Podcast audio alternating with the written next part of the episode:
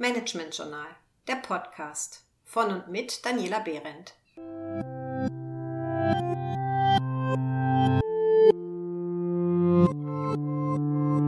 Heute geht es um Grenzen der Agilität. In den letzten Podcasts haben Sie viele verschiedene agile Tools kennengelernt, die Ihnen helfen, Ihr Team in Richtung Agilität weiterzuentwickeln.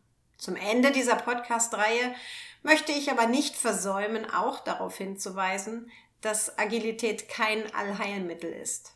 Lassen Sie uns deshalb heute einen Blick auf die Grenzen von Agilität werfen. Agile Methoden eignen sich vor allem für komplexe oder chaotische Projekte und Aufgaben. Also für Situationen, in denen die Anforderungen an das Ergebnis und der Weg dorthin relativ unklar sind. Sollten Ihre Projekte hingegen nur einfach oder kompliziert sein, dann kommen Sie in der Regel mit Standardprozessen und Lean-Ansätzen weiter als mit Agilität.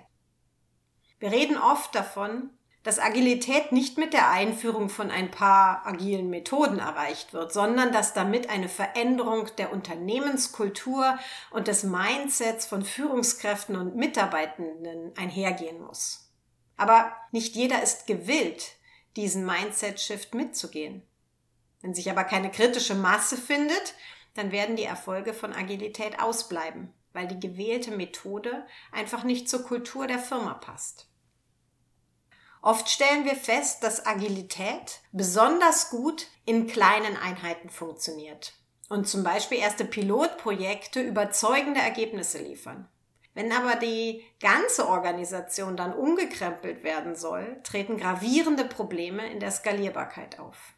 Im Magazin Manager Seminare vom November 2019 nennt Thomas Würzburger Gründe hierfür. Und wie so häufig liegt es an den Menschen im System.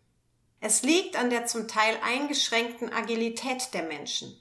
Nicht jeder ist dafür geschaffen und auch gewillt, selbst organisiert zu arbeiten, sich immer wieder auf neue Teams einzulassen, regelmäßig eigenverantwortlich Entscheidungen zu treffen und sich permanent selbstständig weiterzuentwickeln.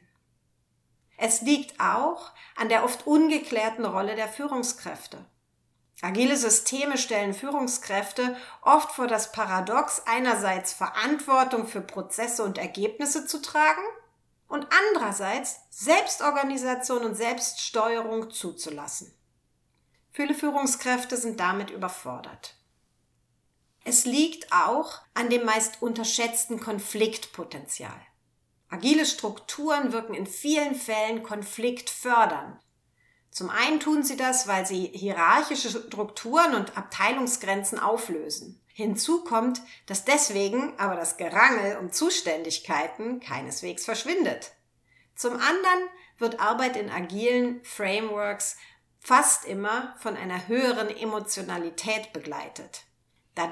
Dadurch Selbstverantwortung und Selbstorganisation jeder Beteiligte natürlich auch seine persönlichen Interessen im Spiel hat. Ganz zu schweigen von dem Druck, der aufkommt, wenn fristgerecht geliefert werden muss. Und es liegt auch an dem Bedürfnis nach Zugehörigkeit. Das Prinzip der rotierenden Rollen und Teamstrukturen, das vielen agilen Ansätzen zugrunde liegt, bietet für Mitarbeitende weit weniger Möglichkeiten, ihr Grundbedürfnis nach Zugehörigkeit zu befriedigen. Und manchmal liegt es auch an mangelnder persönlicher Reife.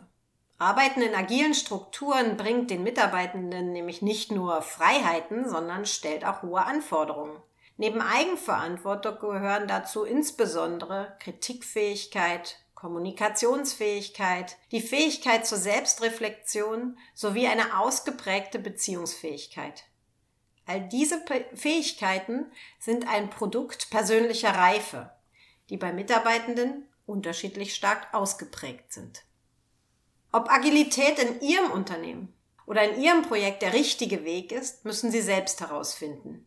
Einige Grenzen haben Sie hier heute kennengelernt. Probieren Sie es aus. Und wie das in der agilen Welt so üblich ist, am besten in kleinen Schritten und mit häufigen Anpassungen. Ich wünsche Ihnen viel Spaß beim Experimentieren und viel Erfolg in der Umsetzung.